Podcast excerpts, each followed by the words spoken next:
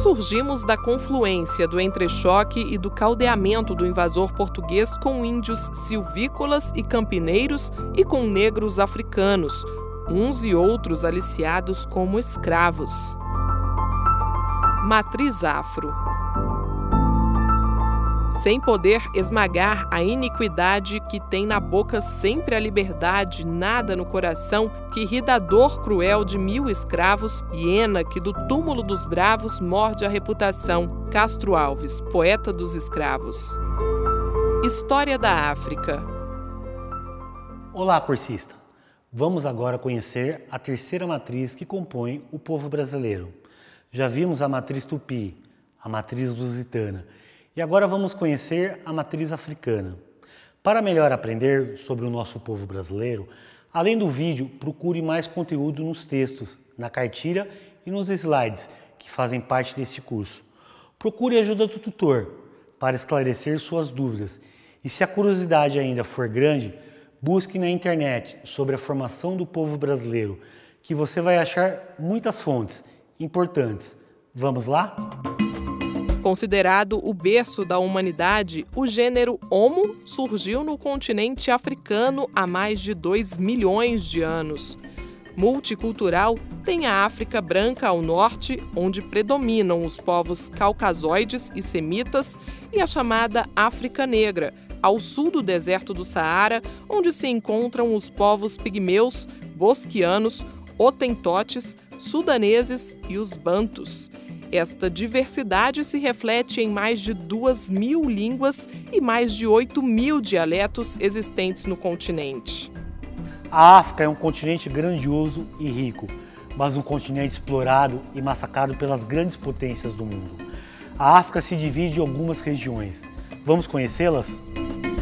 África Setentrional ou África Branca.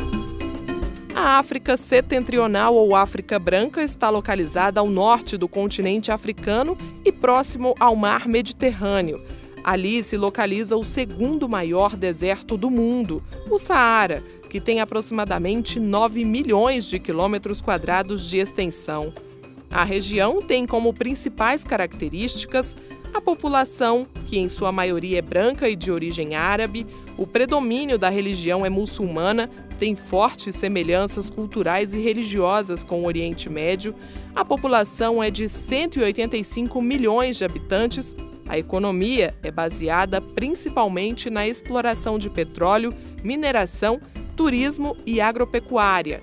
Desigualdades sociais geradas principalmente pela péssima distribuição de renda as riquezas vindas das exportações de petróleo e minérios não chegam para grande parte da população, que vive em condições de pobreza. África Ocidental é uma região do oeste africano. Inclui os países na costa oriental do Oceano Atlântico e alguns que partilham a porção ocidental do deserto do Saara. Encontram-se os maiores rios do continente africano, Gâmbia, Volta e Níger, que desaguam no Oceano Atlântico. Em função do solo fértil, a região é favorecida pela agricultura, pela criação de gado e também pela caça e pesca. África Central é a área central da África, onde o clima varia em equatorial, quente e úmido, devido ao grande número de florestas tropicais. A população dessa região é menos densa, grupo étnico principal é composto por negros que fazem parte, em sua maioria, do grupo Banto. Na região, a exploração de jazidas de cobre, cobalto, manganês e ferro. A extração da madeira é feita pela economia regional. África Oriental A África Oriental vai da bacia hidrográfica do Rio Congo até as águas do Mar Vermelho e do Oceano Índico. Na região tem planícies e planaltos, montanhas, grandes falhas geográficas e grande quantidade de vulcões e lagos. O clima predominante é o tropical. A vegetação é formada pelas florestas equatoriais, pelas savanas, pelas estepes e pelas formações características de áreas desérticas. É uma região onde há grupo étnico composto por negros do grupo Banto, camitas, árabes, indianos e europeus. A economia tem como base a agricultura. Uma das regiões de maior pobreza e onde ocorrem mais conflitos é a África Centro-Oriental. Ao longo dos séculos, seu povo tem sofrido com a seca, fome e conflitos entre etnias. É sobre a África Meridional que passa a linha imaginária do Trópico de Capricórnio. Na região predominam os planaltos. O clima varia entre a umidade do tropical e o desértico na região do Kalahari, com grande diversidade de vegetação. As reservas de minério é que sustentam a economia da África Meridional. Na África do Sul, o antigo regime político oficializou a segregação racial chamada apartheid. Através desse regime, em vigor até 1994, foi dominada a população negra do país por 15,5% da população composta de brancos. Conceito de escravidão. A escravidão é a prática social em que um ser humano, por meio da força, assume direitos de propriedade sobre outro ser humano, o escravo vira mercadoria e o preço varia conforme as condições físicas, habilidade profissional, procedência e destino. A escravidão é bem mais antiga do que o tráfico do povo africano. Ela é tão antiga quanto a própria história da humanidade, quando os povos derrotados em batalhas eram escravizados por seus conquistadores. Como exemplo, podemos citar os hebreus, que foram vendidos como escravos desde o começo da história.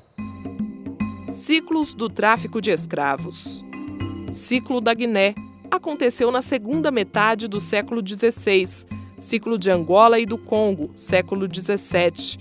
Ciclo da Costa da Mina, século XVIII.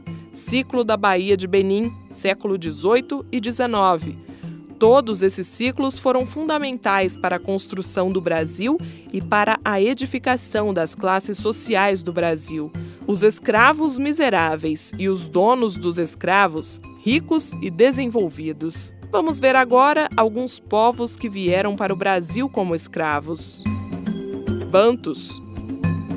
Os Bantus formam um grupo étnico africano que habita as regiões da África do Sul do deserto do Saara a maioria dos mais de 300 subgrupos étnicos é formada por agricultores que viviam da pesca e da caça. Conhecedores da metalurgia construíram o Reino do Congo, que envolvia grande parte do noroeste do continente africano.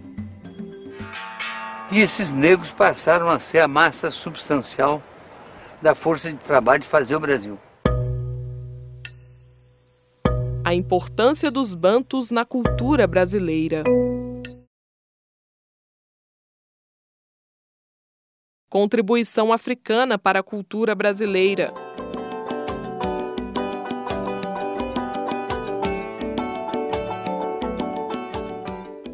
A cultura brasileira tem por sua base negra, por sua base índia, pelo que já incorporou dessas bases, tem um vigor que vai permitir que ela floresça formidavelmente.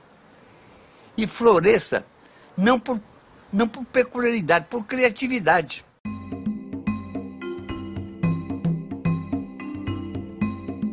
Cultura africana é base da economia material da sociedade brasileira. Temos na culinária grande influência africana, como o vatapá, acarajé, pamonha, mugunzá, caruru, quiabo e chuchu Temperos também foram trazidos da África, como pimentas, o leite de coco e o azeite de dendê.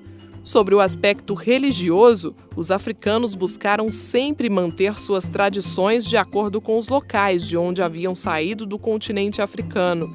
Entretanto, a necessidade de aderirem ao catolicismo levou diversos grupos de africanos a misturarem as religiões do continente africano com o cristianismo europeu, processo conhecido como sincretismo religioso.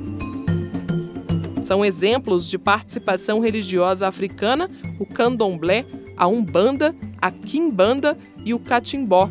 Na música, o samba, afoxé, maracatu, entre outros instrumentos como o tambor, atabaque, cuíca, alguns tipos de flauta, marimba e o berimbau. Danças como a umbigada, a roda de capoeira e o samba de roda.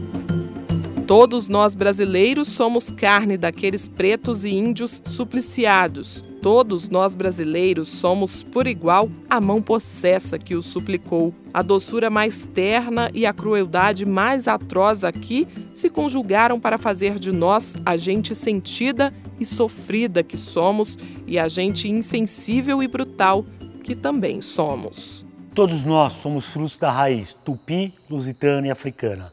A junção desses povos formou o povo brasileiro e o caldeirão cultural que temos hoje. Se você ler O Povo Brasileiro de Darcy Ribeiro, você vai ver que essa dívida é uma dívida que precisa ser paga, porque afinal de contas, a matriz africana é responsável pela grandeza do Brasil.